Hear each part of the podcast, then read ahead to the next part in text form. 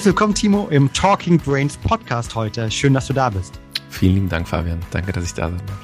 Ja, liebe Zuhörer, wir werden heute über den Zusammenhang zwischen Atmung und Gesundheit sprechen. Und dafür habe ich mir genau den Timo als Experten eingeladen. Er ist äh, Experte für das Thema, aber generell für mentale Strategien, Atemtrainer, Business Coach, Apnoe-Taucher, was ich übrigens auch super spannend finde und unterstützt mittlerweile seit 2015 seine Kunden eben dabei, über Atmung und weitere Tools, weitere Werkzeuge ihre vollen Potenziale zu entfalten und vor allen Dingen neue Wege in Bezug auf das Thema Gesundheit und Leistungsfähigkeit zu gehen. Und ähm, viele von euch da draußen werden ja schon mal einen unser Wim Hof Podcast gehört haben oder mit dem Thema Atmung in Kontakt gekommen sein. Ja, jeder, ne, weil wir atmen ja alle, aber auch gleichzeitig vielleicht als strategisches Tool. Umso mehr freue ich mich heute dort nochmal wirklich tiefer mit reinzugehen, zu überlegen, wie können wir über Atmung eben uns besser konzentrieren, gesünder sein und vor Dingen mehr Energie haben. In dem Sinne, Timo, magst du dich noch mal kurz vorstellen, wie du dazu kommst, eigentlich dich ja beruflich, professionell mit dem Thema Atmung zu beschäftigen? Sehr gerne, Fabian. Um es ja nicht zu sehr auszuschweifen, würde ich sagen. Ähm, ich habe Sportökonomie studiert in, in Bayreuth, also da kommt der Sportaspekt von, von selbst irgendwie her. Wenn man aber noch ein bisschen weiter zurückdreht, habe ich eigentlich schon als Kind das Wasser geliebt. Das hast du ja ab Minute auch schon angesprochen. Ähm, eins meiner ersten Bilder, die ich gemalt habe, war Timo im Meer. Danach war dann äh, Timo als Taucher und Angler, der unter einem, in, an einem Seil hängt unter einem Boot. Das habe ich erst von, von ein paar Monaten wieder entdeckt in der Garage meiner Großeltern. Das waren so meine ersten zwei Kinderbilder, die ich irgendwie wieder gefunden habe. Und das war eigentlich der Zugang für mich schon immer zum Thema Atmung. Natürlich damals nicht, nicht bewusst, es ist eh klar mit drei, vier Jahren. Aber langfristig gesehen ist dann nicht so gewesen, dass dieses Element Wasser immer eine riesige Faszination auf mich ausgeübt hat. Und wenn ich im Wasser bin, dann tauche ich. Also, ob das jetzt im Schwimmbecken ist oder jetzt die letzten Tage war ich mit meiner hochschwangeren Frau nochmal in so einer Saunawelt und ich hing eigentlich die ganze Zeit nur unter Wasser. Weißt du, irgendwie 32 Grad warmes Wasser. Ich hänge da unter Wasser und denke mir einfach nur, oh geil, ich habe müssen, würde ich jetzt hier einfach ewig bleiben. Und dann kommt der Atemreflex, dann heiße ich ihn willkommen, bleibe ich noch ein bisschen länger unten und dann komme ich langsam wieder hoch. Und ich sag immer, wer sich schon mal damit auseinandergesetzt hat, für einen längeren Zeitraum nicht atmen zu können, oder nicht zu wollen, der merkt erst, wie unglaublich wichtig die Atmung für uns im Alltag ist. Und dass es im Endeffekt ein Gut ist, was wir so ein bisschen auf die Seite schieben, weil wir ja gefühlt unendliche Ressourcen haben und einfach die ganze Zeit atmen können. Und das kam eigentlich den ganzen Prozess schon übers Studium an mich ran. Ich bin ja noch Gerätetauchlehrer, ich bin Apnoe-Lehrer, habe dann Weiterbildung gemacht als systemischer Person- und Business Coach, habe dann ähm, viel in dem Bereich gearbeitet, meistern von mentalen Grenzen, mentale Stärke zu etablieren. Und da ist eben auch ganz viel dieses Apnoe auch mit reingekommen. Ähm, habe da auch mit äh, Premier League Clubs gearbeitet, also im absoluten High-Level-Bereich und habe den Jungs einfach mal gezeigt, naja, ihr könnt vor, vor 10.000 von Menschen live spielen und euch gucken Millionen von Menschen zu. Was ist denn aber, wenn ihr eure Komfortzone verlasst? Und da habe ich einfach relativ schnell gemerkt, dass dieses Thema Atmung uns nicht nur die Möglichkeit geben kann, auf diese mentale Ressource zurückzugreifen und auch unsere eigenen mentalen Grenzen zu, ja, zu meistern, sondern dass es da einfach viel, viel, viel mehr gibt. Und es war jetzt vor fünf, knapp fünf Jahren bin ich auf den Trichter gekommen. Ich will noch viel, viel mehr erfahren, habe mir ja die Bücher eigentlich reingesaugt, kann man sich schon vorstellen, die es damals gab. Gab es nicht so viele. Habe zig Weiterbildungen gemacht, gab es auch nicht so viele und habe dann bei denen gemerkt, die ich gemacht habe, so hart klingt, irgendwie habe ich das Gefühl, ich weiß ein bisschen mehr als der Vortragende da vor mir und habe dann im Endeffekt mein eigenes Ausbildungssystem zur Atmung entwickelt vor einem knappen Jahr dann, nachdem ich noch viele weitere Kurse gemacht habe. Das heißt Restorative Breathing, also restauratives Atmen auf Deutsch. Und restaurativ steht für stärken und erhalten. Und ähm, da bringe ich im Endeffekt alle möglichen Bereiche rein, von Breathwork, Pranayama, äh, Sufi-Meditation, mit denen ich viel gearbeitet habe in, in, in arabischen Ländern. Und natürlich auch spezifische Atemtechniken vom Apnoe-Tauchen. Und eben nicht nur eine Technik, sondern es gibt eben viele verschiedene Bereiche, ähnlich wie auch bei Brain Effect arbeitet. Ähm, Geht es ja auch bei mir darum, dass ich sage, wie kann ich mich perfekt vorbereiten für das, was kommt? Wie kann ich im Endeffekt perfekt atmen in der Aktion selbst, ob ich jetzt ein Schachspieler bin und entspannt bin oder ob ich jetzt, wie du vielleicht auch als Crossfitter, mal Vollgas geben musst, ja, in, in so einem Wort. Ähm, und dann der wichtigste Teil ist tatsächlich mit derjenige zu, der dritte Teil, zu regenerieren Also wie kann ich denn im Endeffekt mich nachher deaktivieren, um den Tag abzuschließen, um einen klaren Kopf zu bekommen? Und da habe ich halt ein spezifisches Konzept entwickelt über mehrere Level, um diese Bereiche ideal anspielen zu können. Wow. Ich würde gerne genau auf diese drei Bereiche, die ich jetzt gerade mhm. mitgenommen habe, nämlich irgendwie, wie kann ich konzentriert sein, ja? Ähm, wie kann ich irgendwie dann aber auch Energie mobilisieren, ja? Äh, Thema, Thema Sport, aber wie kann ich dann auch regenerieren, runterkommen etc. Natürlich später gerne auch mal drauf eingehen, mhm. ähm, welche Atmungen das sind. Aber vielleicht vorher nochmal diese Frage, ähm, ich glaube, äh, klar, ähm, dem Hörer ist klar, wir atmen alle täglich. Ich weiß gar nicht, wie viel, wie, wie viel tausendmal äh, wir atmen. Weißt du die Zahl zufällig? Es, es kommt darauf an, wir können es relativ schnell hochinterpolieren. Ähm, die meisten Leute atmen so im zweistelligen Bereich. Die Ärzte sagen bis zu 20 Mal pro Minute, was Hyperventilieren eigentlich ist, also viel zu schnell. Aber man kann so im Schnitt sagen, vielleicht 15 Mal pro Minute und dann kann man sich ja hochrechnen, wie viel das ungefähr am Tag sind im, sag ich mal, im Normalzustand. Der Idealzustand wäre aber, dass wir nur im einstelligen Bereich atmen. Also, dass okay. wir, ja, es gibt so einen goldenen Schnitt, sage ich gern, 5,5 Mal pro Minute. Ja, 5,5 Mal, ja. Also 5,5 Mal. Normale Average irgendwie 21.000, äh, irgendwas 20.000 Mal. Irgendwie, ähm, wenn man es dann irgendwie als, als 15 mal 60 Minuten mal 24 rechnet. Und dann ähm, sollten wir aber weniger atmen. Aber es ist ganz spannend. Das heißt, wir machen viel. Ja, und wir atmen unglaublich viel. Ähm, ich glaube aber, hätten wir diesen Podcast wahrscheinlich vor 10, 20, 30 Jahren aufgenommen, hätten die meisten Leute gesagt, so ist wie beim Schlafen, ja, das macht man so, ne? Genau, aber es ist doch kein aktiver Prozess, ja. Also wenn mhm. er mal wegfällt, wäre scheiß schlecht, ja, so, ne? atmen müssen wir, aber es ist kein aktiver Prozess. Warum sollten sich Menschen, die Zuhörer, aus deiner Perspektive mit ihrer Atmung beschäftigen? Hm, ich hole ein bisschen aus. Ähm, Gerne. Einen vorherigen Podcast, den ich auch gehalten habe, beziehungsweise gemacht habe, geht es auch ganz viel zum Beispiel um kraniosakrale Therapie. Und was ich da selbst herausgefunden habe, ist eigentlich, es gibt drei Rhythmen bei uns im Körper. Und einmal der kraniosakrale Rhythmus, also um es einfach zu sagen, unser, unser Skelett bewegt sich, ja, auch wenn wir nur liegen. Der zweite Bereich ist unser unsere Herzfrequenz, das ist ein weiterer Rhythmus. Auch hier haben wir einen Rhythmus. Und der dritte Rhythmus, der in uns drin ist, ist unser Atemrhythmus unseren kraniosakralen Rhythmus kann ich jetzt nicht einfach stoppen oder kontrollieren. Ähm, unsere, unseren Puls kann ich direkt jetzt auch nicht direkt kontrollieren. Ich kann auch nicht sagen, so und jetzt äh, geh bitte komplett durch die Decke und jetzt geh komplett nach unten. Aber ich habe einen direkten Einfluss auf meine Atmung und mit dieser Atmung kann ich arbeiten. Und diese Atmung kann mich dabei unterstützen, sowohl mich komplett runterzufahren, mich zu erden, einen klaren Kopf zu bekommen, oder auch andere Extremmodus, mich so hoch zu aktivieren, dass ich tatsächlich eine Unterversorgung von Sauerstoff in meinem Gehirn habe und somit äh, auf einer kompletten körperlichen Ebene mich selbst und meine emotionale Welt ganz anders kennenlernen kann. Also sind diese zwei Extreme, sage ich mal, die ich damit erreichen kann. Und die Atmung hat einfach ein unglaubliches Potenzial. Das kann ich jetzt sagen und die Leute draußen denken sich, was reden der? Ja, unglaubliches Potenzial, so ein Quatsch. Ich mache das den ganzen Tag. Das ist mir durchaus klar. Aber es ist nicht nur das, dass wir es machen, sondern es ist ja auch darum, es geht auch darum, wie wir das Ganze machen und wie wir damit spielen können, weil das haben wir nämlich leider verlernt. Also grundsätzlich ist auch so, dass die meisten Menschen da draußen einfach unnatürlich arbeiten. Es gibt kein richtig und falsch, das hört sich immer so hart an, sondern es gibt ein Unnatürliches und wir sind eben viel zu oft aktiviert, also sympathisch aktiviert und ähm, haben tatsächlich einen, neues At einen neuen Atemrhythmus, ja, ähm, etabliert, der aber für uns rein körperlich und auch mental gesehen kontraproduktiv ist weil wir den zu lange aufrechterhalten.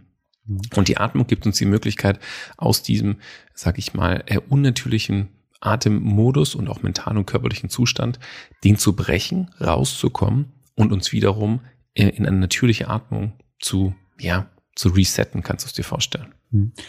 Kann man das, dein Comment, den du, Kommentar, den du am, bei der vorigen Frage gemacht hast, dass wir zu viel auch einfach atmen, mhm. hängt das damit zusammen? Hat ganz viel damit zu tun, ja, ganz, ganz viel damit zu tun, weil ähm, zu viel, da sind wir immer so, wenn ich dich jetzt frage, wo atmest du, ähm, du kennst dich mit der Atmung schon aus, Fabian, also das ist schon super, aber die meisten Leute, ich habe ja, mache jetzt seit zig Jahren da, dazu Kurse mit Surfern und Big Wave Surfern, whatever, ja, und die meisten Leute, wenn die mir irgendwas erzählen, erzählen sie mir, es geht von, vom Kinn bis zum, bis zur Stirn, da ist die Atmung, aber das ist sie natürlich nicht, also die ist im ganzen Körper und viel mehr einfach im Brust-Bauch-Bereich. Und das Problem ist oftmals, dass wir einfach zu verkopft sind bei der Atmung und zu wenig fühlen. Und um diese Atmung wirklich fühlen zu können, wenn ich zum Beispiel jetzt zu dir sagen würde, Fabian, schließ mal deine Augen und beschreib mal bitte, wie deine Atmung gerade geht. Genau in diesem Moment, wenn du deine Augen schließt, verändert sich deine Atmung. Mhm. Du wirst automatisch anders atmen, nur durch, ein, durch eine Veränderung deiner Wahrnehmung. Ich nenne es gerne die Atemwahrnehmung. Und dadurch, dass wir diese nicht haben, sind wir oftmals in, ein, in einer zu hohen Aktivierung und jetzt kommen ganz viele so gesellschaftliche Dinge zusammen. Ja. Du brauchst einen flachen Bauch. Gerade bei Frauen habe ich, das ist ein Riesenthema. Ja. Dazu ist nämlich gerade äh, Zoom und sowas nämlich super gut, weil den Bauch sieht man nicht. Das heißt, bei Zoom darf auch raushängen. Ansonsten versuchen sie immer eine Spannung zu halten. Und zum Beispiel du oder auch die Zuhörer können es mal probieren. Wenn sie jetzt ihren Bauch anspannen, ja, und dann versuchen aber durch den Bauch einzuatmen, merken sie relativ schnell, dass das nicht geht. geht nicht. Genau. aber es ist so, dass der, der größte Teil unserer unsere Lunge beziehungsweise unsere Lungenbläschen, Alveolen im Endeffekt im unteren Bereich unserer Lunge hängt und den bespielen wir nur durch eine Bauch- beziehungsweise Zwerchfellatmung wirklich richtig. Wenn wir den aber nicht bespielen, der Bauch ist angespannt und wir atmen hauptsächlich durch die Brust, ja, das heißt unsere Schultern heben sich, ich arbeite mit der Brust, geht mein Puls nach oben. Mein Körper verlangt nach mehr Aktivität, auch über meine Atmung und dadurch fange ich automatisch an in der Kombination mit der Mundatmung, jetzt hole ich viel raus aus der Kiste, ja, und dann automatisch eskaliert, sage ich mal, unsere Atmung, weil sie dann einen viel zu hohen Rhythmus hat. Also eine viel zu hohe Frequenz. Hm. Also wir atmen, um zusammenzufassen, wegen Themen, was vielleicht nicht mehr richtig lernen, weil die Gesellschaft sich verändert hat, wie auch immer, können wir später noch drüber sprechen. Wir atmen zu viel, wir atmen zu flach, das heißt, wir atmen nicht in den richtigen Bauch rein. Genau. Und was hat das dann für Auswirkungen? Also warum ist es schlecht? Ähm, du hast gerade schon mal so Themen wie, wie Sauerstoff und ähm, andere Themen ähm, angesprochen hast. Warum ist sozusagen dieses, ich sag mal, sehr irgendwie flache Atmen, ähm, warum ist das eigentlich schlecht für uns? Oder warum ist es vielleicht auch nicht, ich sag mal, besonders förderlich oder hilft mir vielleicht nicht, um die Sachen abzurufen, die ich möchte, nämlich Energie oder andere Themen? Ja. Also es gibt an sich so ein magisches Dreieck der Atemgase, nenne ich es gern. Das besteht aus Stickstoffmonoxid oder NO abgekürzt, aus CO2, Kohlenstoffdioxid und ähm, O2, Sauerstoff. Ich konzentriere mich jetzt erstmal nur auf O2 und CO2. Mm, es gibt einen Effekt, der heißt Bohr-Effekt. Anfang des 20. 20. Jahrhunderts wurde der entdeckt. Und der heißt eigentlich, je schneller ich atme, desto mehr atme ich auf der einen Seite über eine Hyperventilation CO2 ab. Also ich atme CO2 ab. Was dabei passiert ist, dass das CO2-Level in meinem Körper sinkt, im Blut beispielsweise. Und der Bohr-Effekt besagt, je niedriger das CO2-Level bei mir im Körper ist, desto stärker ist die Bindung von Sauerstoff an meine roten Blutkörperchen, an Hämoglobin. Je stärker die Bindung ist, bedeutet, desto ähm, schwieriger wird es bloß abgegeben in mein Gewebe, Zellen, zum Beispiel Muskulatur, die aber dann in diesem Modus ja diesen Sauerstoff brauchen, um überhaupt funktionieren zu können. Ja, Sauerstoff ist der Brennstoff oder das Benzin unseres Körpers. Das heißt, wenn ich viel atme, atme ich zu viel CO2 ab, um im Endeffekt eine Balance zu schaffen bei mir im Körper und dieses Abatmen von CO2 da, führt dazu, dass ich eine Art Unterversorgung habe in meinem Körper. Das kann zum Beispiel dazu führen, dass ich kalte Finger habe, kalte Füße habe über diese Hyperventilation und dadurch aber auch gleichzeitig, und das ist ein Rieseneffekt mentaler, sind sich, es gibt eine, eine, eine Vasokonstriktion, einmal eine periphere, also eine Gefäßverengung, und die wirkt sich aber gleichzeitig auch auf mein Gehirn aus. Auch dort habe ich eine, eine ähm, eine, eine Vasokonstriktion und auch dort habe ich einen niedrigeren, ähm, sag ich mal, Blutfluss beziehungsweise eine geringere Abgabe von Sauerstoff. So, und wenn man das jetzt mal ganz banal sich anschaut, ich atme schnell, mein Gehirn kriegt nicht genug Sauerstoff, naja, einen klaren Kopf werde ich dann nicht haben. Ja, mhm. sondern ganz im Gegenteil, sondern werde ich einfach ein bisschen äh, neben mir stehen, um es nett zu sagen. Ja. ja. Und habe Schwierigkeit, mich zu konzentrieren. Mhm, super spannend. Das heißt aber auch, ne, im bei uns geht es ja im Podcast auch darum, kann ich gesünder, besser leben halt. Ne? Ich kann natürlich damit auch, wenn ich richtig atme, wenn ich meine Atmung anpasse, und das sind ja die nächsten Themen, genau. dafür sorgen, dass ich eben vielleicht mehr Sauerstoff habe, meinem genau. Gehirn besser geht. Wie das, ist, das ist genau der, der zweite Effekt dieses Bohreffekts. Und zwar auf der einen Seite, wenn ich zu viel CO2 abatme, ist es so, dass mein Körper weniger Sauerstoff aufnehmen kann oder nur sehr viel schwerer. Wenn ich jetzt aber ein höheres CO2-Level im Körper habe, dann kommt der andere Bohreffekt, also der andere Teil des Bohreffekts zum Tragen. Und zwar, je höher das CO2-Level in meinem Körper ist, desto geringer ist die Bindung von Sauerstoff an Hämoglobin, also an den roten Blutkörperchen.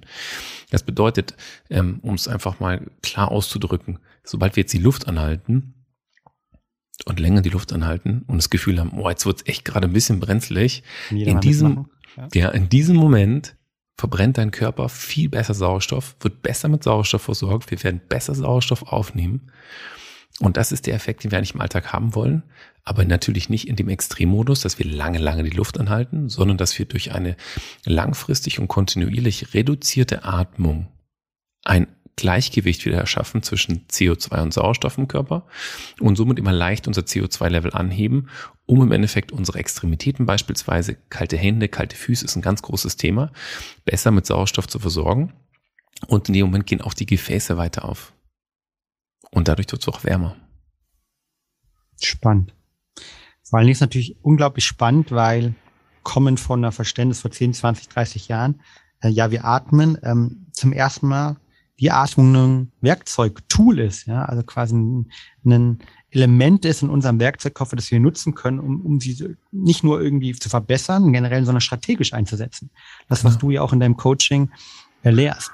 Ähm, lass uns mal darüber sprechen wie kann ich denn diesen, diesen Input nutzen? Also du hast, glaube ich, den Schachspieler am Anfang, der sich konzentrieren will, mhm. angesprochen. Also wie sollte der eigentlich optimal atmen, um möglichst konzentriert Schach zu spielen, eine Klausur zu schreiben, zu arbeiten? Was ist eine Atmung, die du dort ja, vorschlägst? Ja, also ich würde ganz klar unterteilen, einmal in was machen wir für einen klaren Kopf und was machen wir nachher für ein Workout of the Day, wenn ich mich mal richtig wegballern will im Sport, ist was ganz anderes, okay. Cool. Jetzt gehe ich erstmal auf den Punkt ein, der klare Kopf, den ich haben möchte. Ja, beispielsweise vor einer Klausur, vor einem wichtigen Gespräch, vor einem Meeting. Da also klar muss ich, es ist sehr individuell. Jeder muss wissen, wie er sich pegelt. Ja, vielleicht bist du super aktiv und sagst, ich muss mich eher deaktivieren und ich bin eher der vor Meeting sich immer noch denkt, irgendwie bin ich so ein bisschen schläfrig und will mich eher aktivieren. Aber wir gehen jetzt mal so einen Schnitt ähm, und sagen mal, die Leute sind eher ähm, aktiviert und vielleicht nervös. Ja, sagen wir es mal so, kalter Schweiß oder sowas als Beispiel. Also sie sind aktiviert.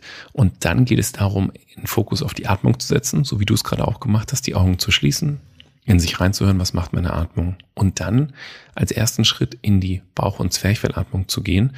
Ich sage auch immer gern, die Brust ist übrigens auf Urlaub, die kann hier nicht benutzt werden. Das heißt, die Schultern fahren runter und die Brust bewegt sich gar nicht. Und allein der Fokus auf diesen Bereich der Bauchatmung plus, ähnlich wie du es auch schon machst, nur durch die Nase zu atmen, verlangsamt automatisch schon, ohne dass ich irgendwas machen muss. Ich muss nicht zählen, ich muss gar nichts machen. Nasen- und Bauchatmung reduziert automatisch meine Atemfrequenz pro Minute.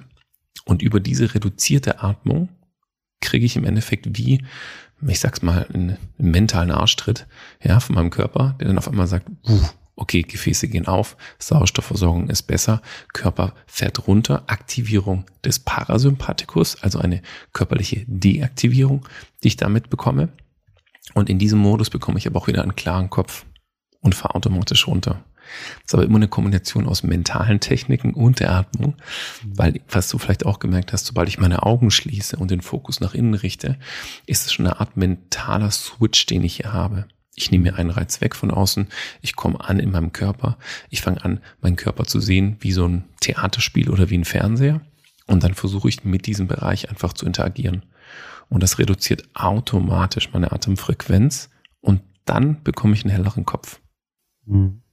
Ich finde es faszinierend und ich, ich habe es gerade mitgemacht und ich hoffe, ähm, ihr da draußen habt gerade auch einfach mal die Augen geschlossen, wenn ihr nicht gerade im Auto seid oder wo auch immer äh, und beim im Joggen seid und einfach äh, vielleicht auch dort eine kleine Pause gemacht weil ich finde es natürlich super spannend, wie wir über die Atmung so einen Einfluss eigentlich auf unser vegetatives Nervensystem haben und einfach die rund runterfahren. Und ähm, es, es heißt ja auch normal, dieses autonome Nervensystem, da haben wir keinen Einfluss drauf, das können wir nicht steuern und wir können es trotzdem darüber steuern. Und das finde ich so spannend. Und von der Seite, diese kleine Übung hat mir schon gezeigt und äh, wie, wie, welche, welche Macht dahinter steckt. Jetzt bin ich vielleicht aber noch mal einen Schritt weiter in dieser Klausurenphase und ähm, kann natürlich in der Klausur nicht immer nur die Augen zumachen. Ja. Wie, wie, was würdest du mir raten, wenn ich jetzt in einer Phase bin, wo ich mich konzentrieren will? Jetzt habe ich die Atmung gemacht, habe vielleicht den Parasympathikus aktiviert, habe ein, hab ein bisschen mehr ne, sozusagen ähm, Sauerstoffversorgung ähm, in meinem Kopf verbessert, meinem Körper verbessert. Was kann ich machen, dass das anhält? Sollte ich irgendwie eine versuchen, durchzuatmen durch diese Klausur, bewusst darauf zu achten, oder kann ich dann irgendwann in normale Atmung übergehen? Oder was kann ich machen, wenn ich jetzt 45 Minuten, 50 Minuten mich konzentrieren ähm, möchte? Da ist das Augen zunehmen ja äh, manchmal machbar, meistens nicht. Genau, also das ist eine super Frage, darum geht's nämlich. Und es ist mich schön, dass du auch so fragst, weil der erste Bereich ist ja bei mir auch die Phase eins, die Vorbereitungsphase. Hier fangen wir an, hier gucke ich, dass ich perfekt darauf vorbereitet bin für den zweiten Bereich, die zweite Phase, die Aktion, wo es darum geht, also wo muss ich performen? Ja, muss ich jetzt die Klausur schreiben, ähm, eine Präsentation halten, gut zuhören oder ähm, 10 Kilometer rennen.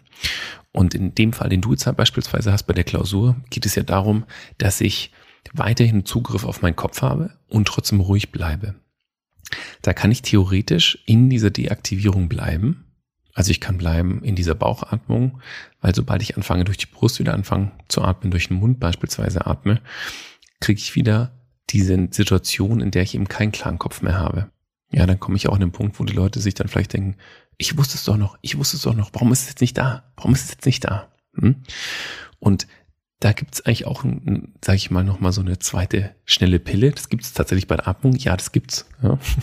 Und zwar ausatmen und Luft anhalten. Das hört sich ganz banal an, aber das triggert automatisch wiederum Sauerstoff und CO2 bei uns im Körper und levelt alles wieder ein. Das heißt beispielsweise auch, das wäre die zweite Möglichkeit vor so einer Klausur oder einem Meeting, wenn es schnell gehen muss. Ausatmen, Luft anhalten für 10, 15 Sekunden, wieder einatmen einmal, komplett ausatmen, Luft anhalten und das zwei, dreimal machen. Und das levelt sofort unser System wieder.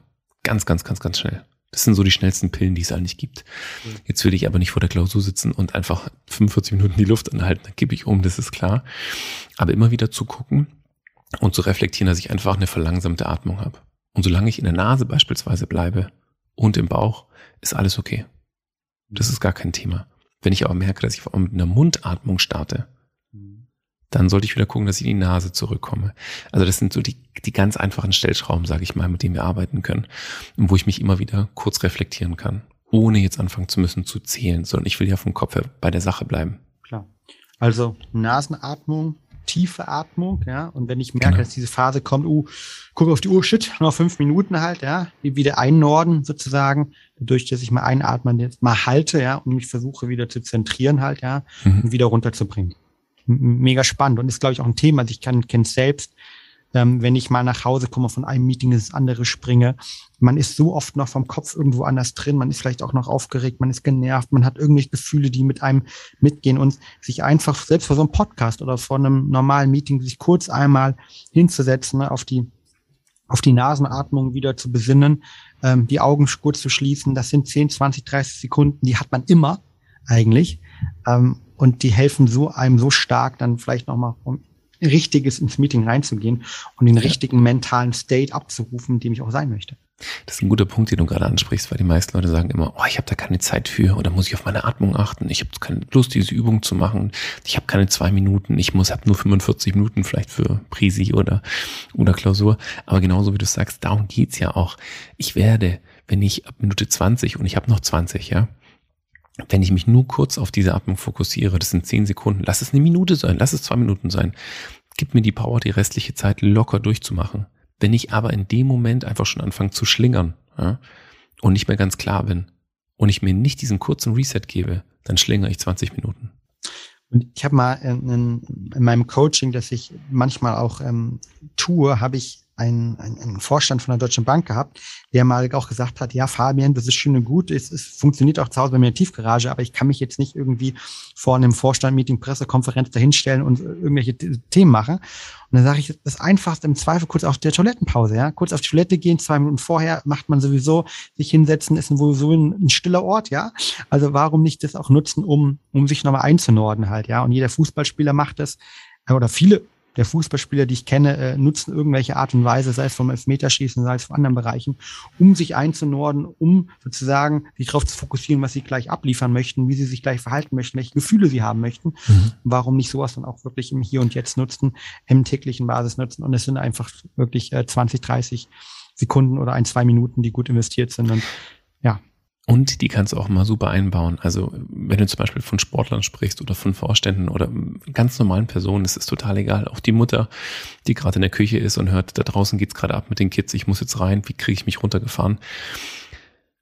Die meisten arbeiten mit Visualisierungen und die gehen einen Prozess durch. Das kennst du aus dem Sport genauso. Wie viele Schritte machst du oder man kann es immer schön bei Surfern oder bei ähm, Bobfahrern sehen, die einfach im Kopf die ganze Strecke nochmal durchgehen.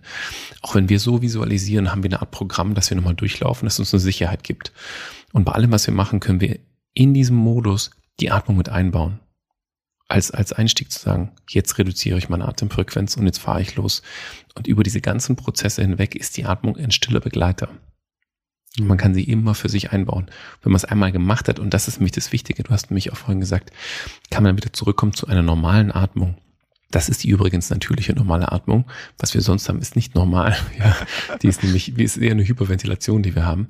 Und je mehr ich aber damit arbeite, desto automatischer wird meine Atmung im Alltag, desto eher schlafe ich mit geschlossenem Mund, desto weniger habe ich ein Problem mit Schlafapnoe, desto weniger knirsche ich und, und, und. Das kommt aber nur dadurch, dass ich Stück für Stück immer wieder mich reflektiere und auf meine Atmung achte. Dafür brauche ich nicht jeden Tag mich eine Stunde hinsetzen oder fünf Minuten oder zehn Minuten. Das brauche ich nicht mal. Sondern ich muss mir nur zwischenzeitlich immer mal wieder, wie beim Trinken, mich kurz zurückerinnern, hey, jetzt mal trinken oder jetzt mal Augen schließen, achte auf deine Atmung. Und dieser, diese kurze Reflexion gibt mir langfristig gesehen immer die Möglichkeit, dass ich dann, wenn es automatisch abläuft und ich nicht daran denke, natürlich wieder atme. Und optimal angepasst in diesem Moment. Extrem spannend und ähm, unglaublich auch direkt umsetzbar. Ja, also jetzt im Hier und Jetzt umsetzbar. Und das finde ich so toll bei dem Thema Atmung. Man braucht kein Geld, man braucht nicht viel Zeit, man braucht nicht irgendwelche Tools, die man nutzen kann, sondern das ist ein, ein Biohacking, Mental Wellbeing, ein Mindfulness-Tool, das man direkt jetzt heute Abend einsetzen kann nach dem Podcast und äh, ausprobieren kann. Genau. Vielen, vielen Dank deshalb, äh, Timo, dafür den ersten Einblick. Du hast eben gesagt, okay, wir haben das Thema Konzentration, aber es mag vielleicht auch das Thema Sport geben. Ich bin jetzt beim CrossFit machen Wort, ich mache mein, die joggen einfach nur. Ich möchte vielleicht einfach nur mit meinen Kindern gleich mal richtig rumtoben, ja. Und ich weiß, die sind sieben, acht, neun, zehn, die sind äh, mit dem Ski vielleicht schneller als ich, was auch immer. Also was kann man dort machen, wenn es darum geht, okay, wie kann ich kurzfristig Energie mobilisieren? Mhm. Es gibt ähm, vielleicht auch eine ganz, eine ganz einfache Sache, wenn die Leute in, in Zahlen oder Schritten denken möchten, um sich was festzuhalten. Entweder aufschreiben oder einfach kurz merken, ist ganz simpel. Wir brauchen nur zwei Zahlen, eins und zwei, und wir verwechseln die einfach bloß. Und zwar, wenn ich runterfahren möchte, atme ich über einen Schritt ein und über zwei Schritte aus. Oder eine Sekunde ein, zwei Sekunden aus. Ja, und das kann ich immer interpolieren und sagen, okay, fünf Sekunden ein, keine Ahnung, zehn Sekunden aus. Das ist immer deaktivierend. Jetzt kommen wir mal zu deinem Punkt, Fabian. Du willst aktiviert sein. Wenn ich aktiviert sein möchte, drehe ich das Ganze um. Das heißt, ich atme lange ein und schnell aus. Also theoretisch atme ich über, äh, exakt. Ich atme zum Beispiel über zwei Schritte ein, also und atme dann über einen Schritt aus. Hm? Das aktiviert mich extrem. Sehr, sehr, sehr schnell. Und da komme ich auch in die Energie in meinen Körper. Ähnlich, was die Leute zum Beispiel von Wim Hof kennen. Die grundlegende Atmung nennt sich Tumo. Das ist eine erwärmende Übung, die den Körper aktiviert und tatsächlich erwärmt. Es gibt Studien dazu, um die Körperkerntemperatur zu erhöhen. In den Extremitäten geht es sogar, äh, ich glaube, drei, vier Grad kann man sogar die Extremitäten erhöhen. Also sehr, sehr viel. Und den Körper bis kurz um das Fieber. Und das ist genau um es runterzubrechen, genau das. Zwei ein, eins aus. Das heißt, ich atme schneller aus, als ich einatme. Und das aktiviert mich immer körperlich. Das ist so die Grundlage. Und wenn wir dann dieses Türchen, wir nennen es mal zwei eins Türchen öffnen, dann haben wir ein, äh, ein riesiges, äh, eine riesige Ausstellung von zig Möglichkeiten, Übungen und Techniken, die wir einfließen lassen können, die dann zweckgebunden sind aber. Also was möchte ich denn im Speziellen erreichen? Wollte ich, möchte jetzt zum Beispiel, wenn du zum Beispiel sagst, wir gehen jetzt zusammen Crossfitten und wir haben jetzt ein Workout of the Day und es geht zum Beispiel wie mein morgiges Workout 35 Minuten, Engine Workout und du musst dranbleiben bei der ganzen Sache. Da geht es dann darum, dass ich, wenn ich im Workout selbst beispielsweise bin, mein komplettes Lungenvolumen, da spreche ich von der vitalen Kapazität, nutze und zwar so, dass ich im Workout selbst nur die Muskulatur nutze, die ich wirklich brauche und alles, was ich zum Atmen brauche, locker lasse, was ich nicht im Workout benutze. Viele Leute haben eine zu hohe Körperspannung. Hm? Das heißt, sie sitzen auf dem Fahrrad und spannen aber den Bauch dazu an, was sie in dem Moment gar nicht brauchen. Und dementsprechend limitieren sie automatisch das Volumen, das sie einatmen können und ausatmen können. Und um das runterzubrechen, auch wiederum, das, was ich in, sag ich mal, pro Minute ein- und ausatmen kann an Volumen, determiniert nachher meine Leistungsfähigkeit. Nicht nur, was ich ein- und ausatme, sondern was mein Körper dann auch von dem eingeatmeten Sauerstoff, 21 Prozent der Umgebungsluft, wirklich aufnehmen kann und was mir im Endeffekt die Leistung gibt. Und da kommt es dann darauf an, äh, kommt ein drittes Gas mit rein, bei diesem, bei diesem magischen Dreieck der, äh, der Atemgase, das ist dann Stickstoffmonoxid oder auch Nitritoxid, das ungefähr 100 mal mehr in unserer Nase und Nasennebenhöhlen produziert wird, als auf dem restlichen Weg zur Lunge nach unten. Und Nitritoxid hat ganz, ganz, ganz viele, ganz, ganz viele Bereiche, die es abdeckt. Ähm, wir gucken uns das mal einen speziell an. Und da geht es im Endeffekt ähm, auf eine Vasodilation. Das heißt, ähm, eine, eine Gefäßöffnung, die wir hier haben mit Nitritoxid. Wenn wir aber durch den Mund atmen, haben wir es nicht. Mhm. Okay, das heißt, wir müssen in dem Bereich wirklich darauf achten, dass wir auch durch die Nase einatmen. Erst dann nehmen wir es auf. Dann wandert es bei uns in die Lunge mit hinein, öffnet im Endeffekt die, die Gefäße ein bisschen mehr und unterstützt auch die Sauerstoffaufnahme. Mhm. Und das ist gerade in so einem Workout super, super wichtig, um darauf zu achten. Ich habe das bei mir in der Box, mache ich das genauso. Und die Leute gucken mich mal an und sagen, wie zur Hölle kannst du bis zum Schluss durch die Nase atmen? Und ich atme bis zum Schluss, bis ich umkipp. Wirklich bis mir also speiübel ist und bis ich umkipp, bin ich in der Nase. Auch beim Ausatmen oder nur beim Einatmen? Auch beim Ausatmen. Ich bin komplett, weil sonst kommst du aus dem Rhythmus und fängst aber auf einmal an, durch Mund und nur durch den Mund einen auszuatmen. Mhm. Ja. Nach dem Workout ist aber die dritte Phase. Da können wir den Mund mit einbauen, aber auch nur kurz. Mhm. Würde es nicht einfach Sinn machen, als Sportler wirklich mit mit einer Mundklappe äh, dann irgendwie zu spielen oder zu interagieren, also wenn ich nicht so viele Kommandos geben muss. Mhm. Also quasi mit diesen typischen Mundpflastern, das man vom Schlafen erkennt. Ähm, es ist so, dass das nicht generell zu sagen ist. Also ich habe einen Kollegen, ein sehr guter Snowboarder auch, mit dem haben wir das eruiert. Gerade jetzt im Winter ist es nämlich ein Riesenunterschied. Wenn ich dort immer nur durch die Nase ein- und ausatmen würde, hätte ich unglaublich viel Flüssigkeit an der Nase. Weil, ich, weil die Luft wird ja im Endeffekt auch befeuchtet, auch beim Ausatmen. Das kennt jeder, der eine Maske trägt und eine Brille anhat, ähm, dass dann im Endeffekt eine, eine Feuchtigkeit mit der Luft mit rausgeht. Und wenn ich die aber habe, dann kriege ich Bläschen an der Nase und das ist ein super unschönes Gefühl. Das heißt, da haben wir auch die Möglichkeit zu switchen, auch von der Umgebungstemperatur zu switchen und zu sagen, ich atme durch die Nase ein und durch den Mund zwischenzeitlich aus. Das merke ich zum Beispiel, wenn ich morgens ins Training fahre, das ist sehr kalt, äh, es ist irgendwie halb, dreiviertel sechs, wenn ich fahre. Und dann ist es sehr kalt und die ersten Male fällt es mir sehr schwer, nur durch die Nase zu atmen. Das sind vielleicht fünf, sechs Atemzüge oder ein, zwei Minuten und dann bin ich komplett in der Nase und dann ist auch gar kein Thema mehr. Hm? Mhm. Manche Sportarten brauchst du es aber natürlich nicht. Also Sprints zum Beispiel wird eh nicht geatmet. Ja, also es kommt nie an, weil dafür die Zeit viel zu kurz ist. Aber in die meisten Bereiche sind tatsächlich so, dass sich die Sportler wirklich versuchen sollten, daran zu gewöhnen, durch die Nase zu atmen. Ich hatte gestern auch ein schönes Interview mit jemandem, der mit UFC-Kämpfern arbeitet, der auch gesagt hat, man merkt, dass diese Leute viel schneller regenerieren in den Pausen und dass sie einfach einen viel besseren Zugriff auf ihre Leistungsfähigkeit haben im Kampf selbst. Hm.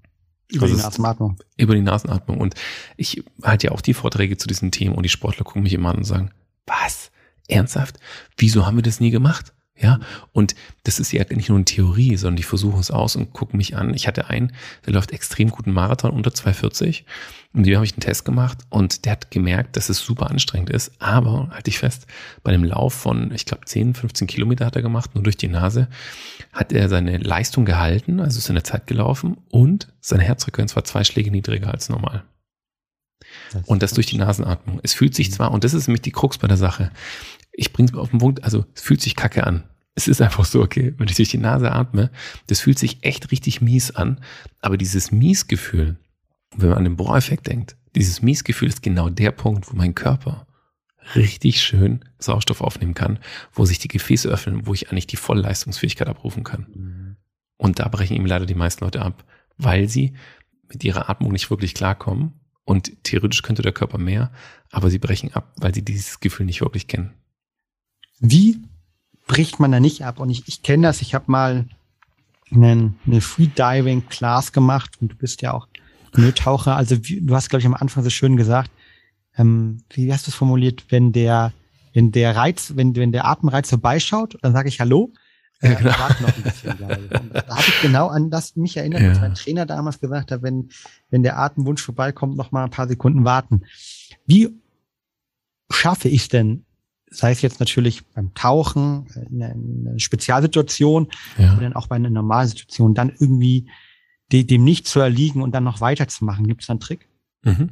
Gibt es einen und wir haben damit eigentlich ganz am Anfang schon angefangen. Erstmal die Reduzierung der Atemfrequenz. Das ist der erste Trick. Der Trick, der, wo wir jetzt kein spezielles Training brauchen, sondern je weniger ich atme, desto höher ist das CO2-Level bei mir im Körper. Und zur Erklärung, ähm, wenn ich theoretisch über meine Luft weniger Sauerstoff aufnehme und meine Sauerstoffsättigung im Körper sinkt, dann merke ich das nicht. Hm. Ja, die meisten Leute denken sich, oh Gott, und dann sinkt die Sauerstoffsättigung und das merke ich und deswegen muss ich atmen. Stimmt nicht. Sondern der Grund, warum wir atmen und was wir Atemreflex nennen, bedeutet, dass ich ein hohes CO2-Level bei mir im Körper habe. Und dieses hohe CO2-Level wird über meine Chemorezeptoren aufgenommen im Körper, wird weitergespielt an meine Amygdala, also sind so mandelgroße ähm, Stücke bei mir im Gehirn, unsere Angstzentren kann man auch sagen. Und die geben dir dann ganz viele körperliche Empfindungen, die du beispielsweise mit Angst verbindest. Und wenn diese Gefühle aufkommen, dann ist relativ schnell der Moment, wo ich sage, boah, ich muss aufhören, die Luft anzuhalten, atme aus. Und in dem Moment, wo ich ausatme, habe ich sofort das Gefühl, oh, ich hätte noch ein bisschen länger die Luft anhalten können. Und was ich damit sagen möchte, ist, wenn ich lange die Luft anhalte, baut sich CO2 auf. Und ich kann diese Toleranz dieser, dieses erhöhten CO2-Levels im Körper, das kann ich trainieren.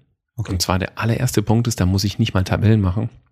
Einfach nur langsamer und weniger atmen, was mir für meinen Kopf gut tut, was mir äh, gut tut für meine Regeneration. Ich komme eher in den Parasympathikus Rest in Digest Modus. Es ist besser für meine Verdauung.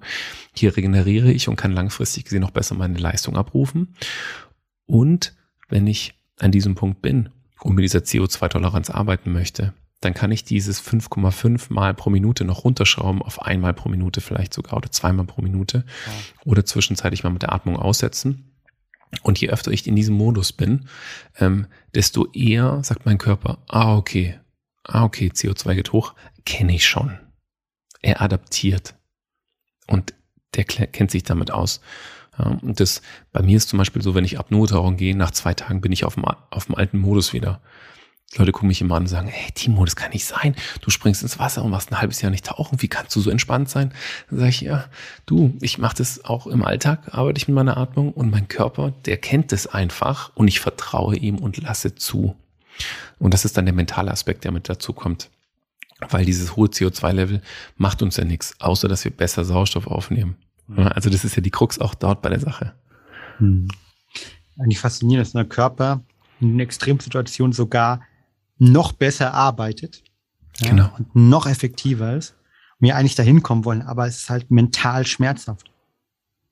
Genau. Also, so wie du sagst, ist es genau, bringst du es genau auf den Punkt. Apnoe-Tauchen zum Beispiel ist 80 Prozent Kopf, 20 Prozent Körper.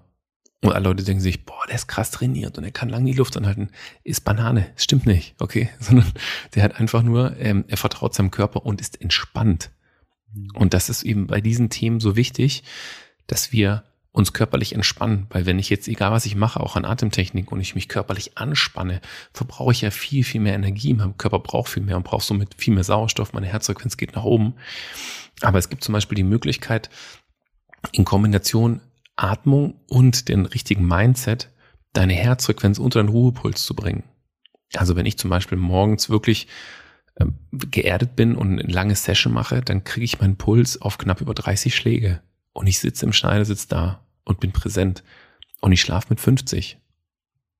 Also wow. das, das ist machbar, das ist möglich, ohne dass ich irgendwas anderes habe. Nur, dass ich auf mich vertraue, mental damit arbeite und natürlich gewisse Vorbereitungsatmungen auch gemacht habe, um mich einzugrooven auf diesen Modus, in den ich rein möchte. Hm. Ich habe noch so zwei, drei Fragen. Ähm, die eine Frage ist, wir haben schon vieles gelernt, was ich konkret machen kann, konzentriert zu sein, um runterzukommen, auch in Extremsituationen mit Stress, mit Stress klarzukommen, um Energie zu haben. Aber was, hast du noch eine Atmung, die man vielleicht abends machen kann, wenn man gestresst im Bett liegt, ähm, vielleicht nicht runterkommen kann und ähm, die Gedanken rauschen? Also was kann ich da mit meiner Atmung machen, um sozusagen dann vielleicht auch Cortisol zu reduzieren, um besser schlafen zu kommen, den Parasympathikus zu aktivieren. Was, was würdest du da empfehlen? Also auch hier ist es immer eine Kombination aus zwei Sachen. Wir haben schon mal drüber gesprochen, du hast auch gesagt, man kann eure Produkte nehmen, aber wenn man alles dagegen macht, damit sie wirken, äh, funktioniert es natürlich auch nicht. und genauso ist es auch bei der Atmung, beim Einschlafen. Das ist eigentlich auch das, was ähnliches. Wenn ich im Bett liege und sage, okay, jetzt mache ich ein Box Breathing und atme vier Sekunden ein, halte vier Sekunden die Luft an, atme vier Sekunden aus, halte vier Sekunden die Luft an, aber in meinem Kopf geht ein Feuerwerk ab, ja, und da ist gerade Chaos und ich denke an so viele Sachen, dann ist es unglaublich schwierig. Mhm. Es gibt zwar die Möglichkeit, auch mit der Atmung dann so zu arbeiten, aber der wichtigste Punkt ist, die Wahrnehmung so auf die Atmung zu legen, dass man seinem Körper vertraut und, das ist so eine, so eine Zweierregel, die da vorkommt, erstmal alles zu akzeptieren, was ist. Mhm. Es zu akzeptieren, dass ich mich gerade scheiße fühle, dass ich gerade miese Gedanken habe, dass ich gerade nicht einschlafen kann, dass ich morgen wahrscheinlich ähm, aufwache und platt bin, weil ich einfach zu wenig geschlafen habe. Erstmal muss ich alles akzeptieren, was ist. Und dann kann ich, und das ist eine Kombination mit der Atmung, versuchen, diese Themen mental und körperlich loszulassen. Mhm. Und zwar eine Visualisierung, dass ich sage, denk an dieses eins einatmen, zwei ausatmen. Mhm. Und dann zu sagen, über jede Ausatmung lasse ich ein Stückchen weiter los. Also ich atme ein und über die Ausatmung lasse ich immer ein Stückchen weiter los. Und das auf der einen Ebene wirklich körperlich probieren, ein Stückchen weiter loszulassen, Schultern fallen zu lassen und mit jeder Ausatmung wie so, wie so scheibchenweise deine Themen ganz leicht loszulassen. Wie scheibchenweise. Eins nach dem anderen. Kein großes, einfach nur ganz, ganz leicht. Und sobald du in diesem Prozess mit drin bist, wird's immer leichter und leichter und leichter. Und irgendwann bist du weg. Hm? An der Pause merkt man, ich bin jetzt auch fast weg. ich finde, find, äh, das, äh, ja, es macht unglaublich viel Spaß, dieses Toolset aufzubauen. Abgesehen davon, äh, dass, dass du das sehr gut machst. Ich kann mir auch eine sehr gute Meditation mit deiner Stimme und mit dem Atemtechnik vorstellen. Die hast du, glaube ich, auch. Äh, ne? Aber da kommen wir später ja. nochmal zu. Ähm, ist es, glaube ich, ein wunderbarer Punkt. Und dieses, ähm, was wir mitnehmen können, ist natürlich ähm, auf die tiefe Atmung achten und dieses ähm, 2-1, also irgendeine Art und Weise länger ausatmen und dann aber natürlich mental die Themen auch mit loslassen. Ja. Mit diesem Ausatmen loslassen. Mir ist auf dem Weg ganz auf diese Frage gekommen, weil wir haben jetzt so viel gelernt, was, was eigentlich eine Atmung kann. Was es kurzfristig kann, was es mittelfristig kann, aber auch was es langfristig vielleicht dann auch kann. Ähm, glaubst du, dass ein Großteil der mittlerweile auch studienbasierten und erforschten Benefits, also Vorteile von Meditation, eigentlich auf die Atmung dabei zurückzuführen sind? Das ist eine sehr schöne Frage, Fabian. Dankeschön. ähm, die Grundlage von Meditation ist Atmung. Also wir, wir atmen ja immer und die Atmung verändert sich abhängig von unserem mentalen Zustand. Ja, jetzt gehen wir mal ein paar Sachen durch. Ja. Fabian, stell dir vor, du bist verliebt. Ja. Du hast deine Frau, du bist verliebt. Deine Atmung verändert sich. Du kommst, äh, setzt dich aufs Fahrrad, fährst in die Arbeit, deine Atmung verändert sich. Du hörst einen geilen Song aus deiner Jugend, ja, ähm, hast den auf dem Ohr, du fängst an zu grinsen, deine Atmung verändert sich. Unsere Atmung wird sich andauernd verändern. Jedes Mal, wenn ich irgendetwas mache, verändert sich meine Atmung mit meinem mentalen Zustand. Und auch in der Meditation ist es so, wenn du dir Leute anschaust oder dich selbst anschaust bei einer Meditation, ähnlich was wir vorhin gemacht haben, es war jetzt keine Meditation, aber ein Einstieg. Ich schließe meine Augen und lege meinen Fokus auf meine Atmung, um mir anzuschauen, ja, wie atme ich denn jetzt gerade? Mhm. Und dieser Punkt verändert sofort sofort die Atmung. Ich habe das ja ähm, in meinem Workshop ist es, ich liebe es. Ich habe da so ein paar Tricks und ich liebe es mir anzuschauen. Ich bin so am Grinsen. Ich freue mich jedes Mal, wenn ich nur am Anfang diese Frage stelle: Wie atmet ihr denn gerade jetzt? Und dann gucken sie irgendwie und dann sage ich: Schließt mal eure Augen und guckt euch mal an. Und genau in diesem Moment boom, verändert sich sofort ihre Atmung. Ich sehe ja, wie jeder atmet. Das ist, glaube ich, einfach so ein so ein Ding, das kann ich nicht abschalten. Ja, also eben, du siehst halt Nein, überall. Ja. ja da kommst nicht durch. Und, und das ist, ich finde es einfach so herrlich zu sehen, was es da für einen schönen Switch gibt, um runterzufahren. Jetzt würde ich aber noch einen anderen Bereich der Meditation mitbringen. Und zwar, wir reden von Meditation, dieses, diese innerliche Ruhe zu finden, mit Emotionen klarzukommen, Dinge abzuschalten. Hat jeder von sich im Kopf, dass wir eine Deaktivierung haben, also ein Runterfahren. Ich setze mich hin und gefühlt, ich mache ja nichts, oder? Es gibt aber noch eine andere, eine andere Ebene, Und zwar ist es komplettes Gegenteil von das, was, von dem, was jeder denkt, dass eine Meditation ist. Und zwar eine extrem starke Aktivierung über unsere Atmung. Also eine, eine überdimensionale Hyperventilation kannst du es dir vorstellen. Das heißt, mhm. extrem schnell, extrem viel zu atmen, unglaublich viel Energie freizusetzen bei mir im Körper. Und das gibt mir die Möglichkeit, ich mache das gerne ähm, wenn ich im Geschäftsbereich, im Businessbereich arbeite, nenne ich es gerne Espresso Breath. Ja, wir mhm. machen Espresso-Atmung am Morgen, da hole ich die Leute ab und da geht es darum, dass wir uns so stark aktivieren, dass wir eigentlich den Kopf ausschalten. Und das ist ja das, was die Leute, meist Leute an Schwierigkeiten haben, dass sie eben zu viel im Kopf denken. Und das heißt, wir machen unseren Kopf aus durch eine sehr starke Hyperventilation. Und jetzt öffnen wir eine komplett neue Tür. Und zwar die Tür in, wie fühle ich, was passiert bei mir im Körper. Ähnliche Themen, die du mir auch schon erzählt hast, wenn es ums Eisbaden geht, was ihr macht, dass ihr ganz extrem in den Körper reinkommt. Und das geht auch im Trockenen. Ich nenne die Sessions bei mir Electric Motion bei Restorative Breathing. Und da kommen wir dann an den Punkt, das verknüpfen wir mit Musik und dann tauchen wir tief in unser Unterbewusstsein ab. Und hier lösen wir Themen, auch emotionale Themen und Blockaden bei uns auf. Und das Krasse ist, in diesem Modus läuft der Kopf zwar noch nebenher, aber der ist so klein. So vom Eisbergprinzip ist das einfach nur diese Spitze und unten ist dieses ganze Gefühl, was bei uns auch körperlich passiert. Und das Krasse ist, es stellt sich vor, ich nenne es immer gerne Atemreise. Du bist wie out of space und in diesem Modus guckst du auf dich so runter und denkst dir, was zur Hölle habe ich denn davor gedacht, was ich für Themen habe? Die sind so winzig, die sind so unwichtig. Mhm. Was ich jetzt spüre, ich bin so extrem nah bei mir und habe hier die Möglichkeit, mit diesen Themen auch über zwei Ebenen akzeptieren und loslassen, diese Themen für mich aufzulösen. Und wenn die Leute aus diesen Sessions rauskommen, die gehen zwischen 45 bis 90 Minuten bei mir, da sind die sowas von selig. Das glaubst du gar nicht. Das ist nochmal eine andere Ebene der Meditation. Es hört sich jetzt total crazy an, wenn du sagst, aber ich kann das vollkommen nachempfinden. Ähm, ich habe ähm, in Berlin an so mehreren Psychedelic Breathwork Sessions teilgenommen. Ich glaube, die gehen im ähnlichen Bereich oder sind, glaube ich, in den ähnlichen Ansatzpunkte. Und wir haben das sogar auch mit der Company äh, bei einem beim Event mal gemacht. Mhm. Und viele der Teilnehmer haben wirklich von ähm, ja, Outer Body Experience erzählt, ja, und haben erzählt, okay, dass dort ähm, ganz, ganz äh, fantastische Sachen stattgefunden haben. Und äh, von der Seite ist, glaube ich, ich habe damals auch, als meine Freundin mit uns erzählt hat, hey, fahr, komm mal mit. Ich sage, okay, spannend, ja, aber äh, okay, kann mir gar nicht vorstellen. Aber ich glaube, man muss es mal fahren. Das sind wunderbare, wunderbare Themen ähm, und zeigt natürlich auch, wie wir über Atmung und dann eben auch äh, biochemisch gesagt mit ähm, Sauerstoff, ähm, CO2, ähm, NO, diese Anpassungsprozesse, was dort einfach stattfinden kann und was in unserem Kopf dann auch stattfindet. Ähm, und äh, kann ich nur einladen, ähm, das in irgendeiner Art und Weise mal äh, zu, zu erfahren. Ähm, genau, also fantastisch, bin ich voll bei dir. Da muss man halt nur ein bisschen, bisschen mutig sein. Also mutig ich habe auch genau. Leute, die dann aussteigen und sagen, ich weiß nicht, warum ich das jetzt alles machen soll und es wird ein bisschen viel. Ja, es kribbelt und, dann auch bei viele so und so weiter, ne? Und fängt an, den Körper zu kribbeln, aber ich. Genau. Ja. Aber das ist im Endeffekt eine normale Reaktion. Das ist noch, ja. ähm, das ist eine normale Hyperventilation, Pfötchenstellung, ähm, ja. dass die Finger sich verkrampfen. Das kann passieren. Aber das Interessante ist, es muss es gar nicht. Es gibt auch Leute, mit denen passiert gar nichts und ja. die haben diese Empfindungen nie. Und da kommen wir an den Punkt, wo wir rein physiologisch sagen, hä, komisch, macht ja keinen Sinn.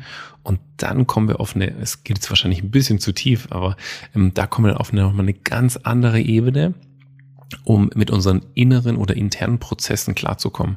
Da kommen dann viele Themen, die oftmals auch nicht mal unsere Themen sind, sondern ja, die wir anerzogen bekommen haben, wo wir aufgewachsen sind. Und da haben wir dann die Möglichkeit, wie in einer, ja, wie so eine, so eine Zwischenwelt, wie so transzendieren kann man sagen, diese Themen für uns aufzulösen, weil wir eben nicht versuchen, sie mental, also durch unseren Kopf festzuhalten, zu kontrollieren, dagegen zu kämpfen, sie wegzuschieben, sie zu verstecken, zu verstauen, sondern kommt einfach alles raus, es löst sich und dann können wir aber auch mit den Themen abschließen.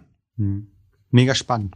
Ähm, looking at the time noch zwei kurze Fragen. Zum einen, ähm, ich habe ja ähm, auch erfahren, dass du ja auch bald Papa wirst. Ähm, mhm, genau. genau, bei mir ist es ja der Fall. Ich bin ja Vater von einer wunderbaren Tochter. Und wir haben ja am Anfang gelernt, dass wir leider irgendwie verlernt haben, richtig zu atmen. Also würdest du deinem Sohn, Tochter, ähm, was auch immer werden wird, in, keine Ahnung, drei, vier, fünf Jahren, wenn sie alt genug ist, würdest du mit ihr versuchen, irgendwie von vornherein irgendeine, in Anführungszeichen, normale Atmung, eine natürliche Atmung irgendwie zu lernen? Oder macht es Sinn mit Kindern, ähm, vielleicht auch ähm, normale Atemübungen zu machen, dass sie eben nicht, wie wir viele in der Gesellschaft, wie wir heute gelernt haben, in irgendwie eine fehlerhaften Atmungsreflexe reingehen? Ich glaube, dafür muss man sich erst einmal anschauen, warum verändert sich die Atmung auch bei Kindern. Es gibt eine Studie zu, die sagt, besagt, dass ähm, ähnlich wie bei dem goldenen Schnitt 5,5 der Atemfrequenz auch sich die Atmung bei den Kindern mit ungefähr fünfeinhalb Jahren verändert. Fünfeinhalb, sechs bis sieben Jahre sich verändert, heißt nicht von heute auf morgen verändert, also ist sie wie bei uns jetzt, sondern sie verändert sich und was passiert in diesem Zeitraum? Und es sind eher mentale Prozesse, die da stattfinden. Schulischer Kindergarten, Schule, Vorschule. Und dann heißt Erwartungsdruck, Bewertungen. Du musst reinpassen ich will etwas für euch tun. Wie sehen mich die anderen? Das sind ganz viele mentale Prozesse, die dann im Endeffekt etwas in uns triggern, und zwar den sympathischen Modus, dass die Kinder in so eine Art Stressmodus verfallen. Und über diesen Art Stressmodus können wir sagen, verändert sich dann auch die Atmung, weil dieser Pegel beibehalten wird. Um jetzt auf deine Frage zurückzukommen. Ich würde es von der anderen Seite sehen. Ich würde versuchen, mein Kind in eine Welt hinein zu erziehen, dass es eine sehr hohe Resilienz aufweist, dass es einfach sagt, okay, passiert, weiß ich, und es gibt mal einen stressigen Moment, aber ich weiß mich immer wieder zu erden, wieder runterzukommen für mich, auf meinen normalen Modus zu kommen und vor allem immer in der, in der Position zu sein, auch zu reflektieren, was hier passiert. Das ist natürlich auch meine Aufgabe als Vater, das dann zu machen, in diesen Modus reinzukommen. Das ist natürlich mental für Kinder natürlich super schwierig. Ich habe auch Kids Camps, mit denen ich arbeite, mit einer ah, Freundin, ah, cool. sie ist Yogalehrerin. Ich, äh, sage ich mal, ich wir gehen mit den Apnoe-Tauchen, äh, so heißt es, aber natürlich gehen wir einfach nur ins Wasser und schnorcheln ein bisschen. ja.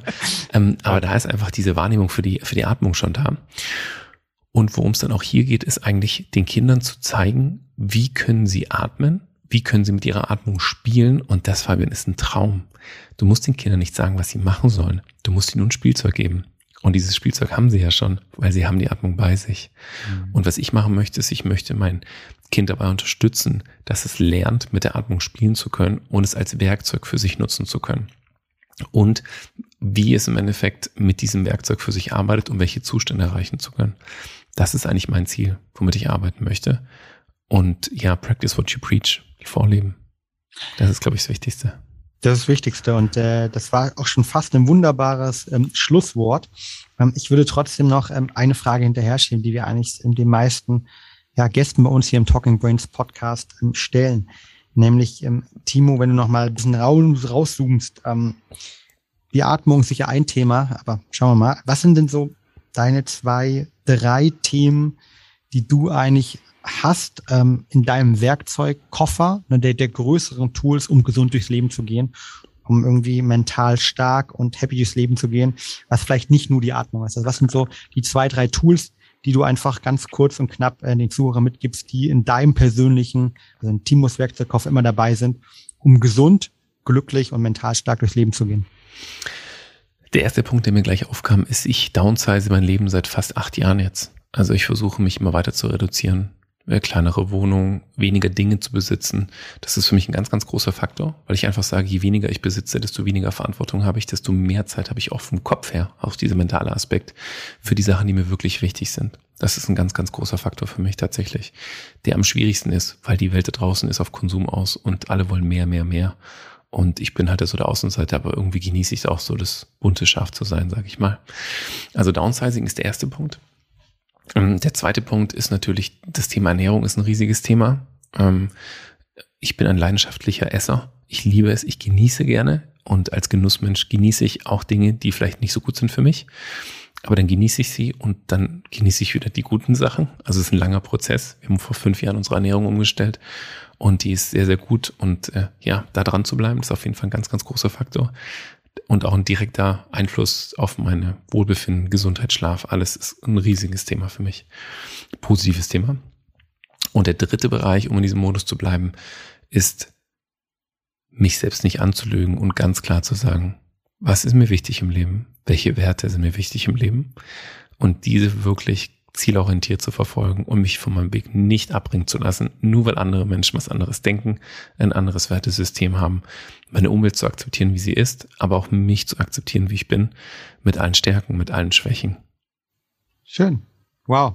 Ein äh, tolles Schlusswort ähm, und äh, eine tolle Werkzeuge, die du hast. Und gerade Nummer eins und drei, zwei bin ich, glaube ich, auch schon ein bisschen dabei. Aber gerade eins und drei ähm, haben bei mir auch nochmal ähm, gerade resoniert und fand ich ganz spannend, darüber nochmal mehr nachzudenken. Und ich glaube, einige Zuschauer werden über diesen Podcast vor allen Dingen viel nachdenken, weil er unglaublich toll war, weil du, glaube ich, viele wirklich Tools, Werkzeuge auch für das Thema Atmung mitgegeben hast. Ich fand es unglaublich spannend. Timo, vielen, vielen Dank dafür. Sehr gerne, Fabian. Und ich kann mir natürlich vorstellen, dass viele draußen sagen, wow, ähm, das war klasse, das sind Sachen, die ich ausprobiert habe, da möchte ich mehr erfahren, da möchte ich in Umsetzung kommen. Ähm, wo kann man über dich, über deine Arbeit ähm, mehr erfahren? Wo kann man vielleicht auch mit dir zusammenarbeiten? Du hast ein paar Sachen angesprochen, die man runterladen, runterladen kann, kostenlos. Magst du darauf nochmal eingehen für all die Leute, die sagen, hey, ähm, das hat für mich ähm, im wahrsten Sinne des Wortes eine Tür geöffnet und da möchte ich jetzt durchgehen und noch mehr machen? Ja, sehr gerne. Also einmal auf der Homepage natürlich www.freedive-your-live.com, also Freedive für Live mit Bindestrichen. In den Shownotes unten auch drin, ja. Ja, und da findet man eigentlich alles auch zum Thema Atmung. Bei mir geht es hauptsächlich um Atmung, um mentale Themen. Dann Restorative Breathing, also restauratives Atmen, ist im Endeffekt eine Brand, wo es nur um die Atmung geht. Ich habe ein eigenes Ausbildungssystem zur Atmung, bilde jetzt seit über einem Dreivierteljahr meinen eigenen Atemlehrer aus, europaweit. Ähm, es wird auch noch ein bisschen weitergehen, auch im englischen Bereich noch kommen. Das ist ein großes Thema. Und wer einfach nur erstmal reinschnuppern will und sagt, ja, alles schön, aber ich will mir nicht gleich irgendwas kaufen, sehe ich genauso, würde ich auch nicht machen. Der kann sich ähm, ein sieben Tage Atemjournal runterziehen von mir auf der Seite und jeden Donnerstag gibt's eine Atempause. Das ist eine Atemsession am Abend. Da kann er einfach reinkommen. Die ist kostenfrei, ist auf Spendenbasis. Und da führe ich jede Woche in ein komplett neues Thema ein. Also oftmals auch Themen, wo ich mir sage, okay, das habe ich jetzt so noch gar nicht gemacht. Das mache ich am Donnerstag. Und äh, genau, das sind eigentlich so die, sag ich mal, die großen Themen, wo man schauen kann. Und ansonsten kann man natürlich auch Apnoe tauchen gehen. Aber das sind alles Sachen, die dann alle nochmal darauf aufbauen. Immer auf dieses zentrale Thema Atmung. Wow. Timo, du hast mich heute unglaublich inspiriert. Ich werde auf jeden Fall äh, mal vorbeischauen und äh, die sieben Tage Challenge äh, mitmachen. Vielleicht sehen wir uns im nächsten Call. Weil nächste Woche ein bisschen schwierig, da bin ich wahrscheinlich die Uhrzeit im Flugzeug, aber vielleicht ein paar, paar Tage später. In dem Sinne, vielen, vielen Dank nochmal für diesen tollen Input. Es hat mich unglaublich gefreut. Und ähm, ich wünsche ähm, dir einen wunderbaren Tag und euch allen da draußen natürlich get shit done and be happy. In dem Sinne, vielen, vielen Dank. Mach's gut. Sehr gerne. Mach's gut, Fabian.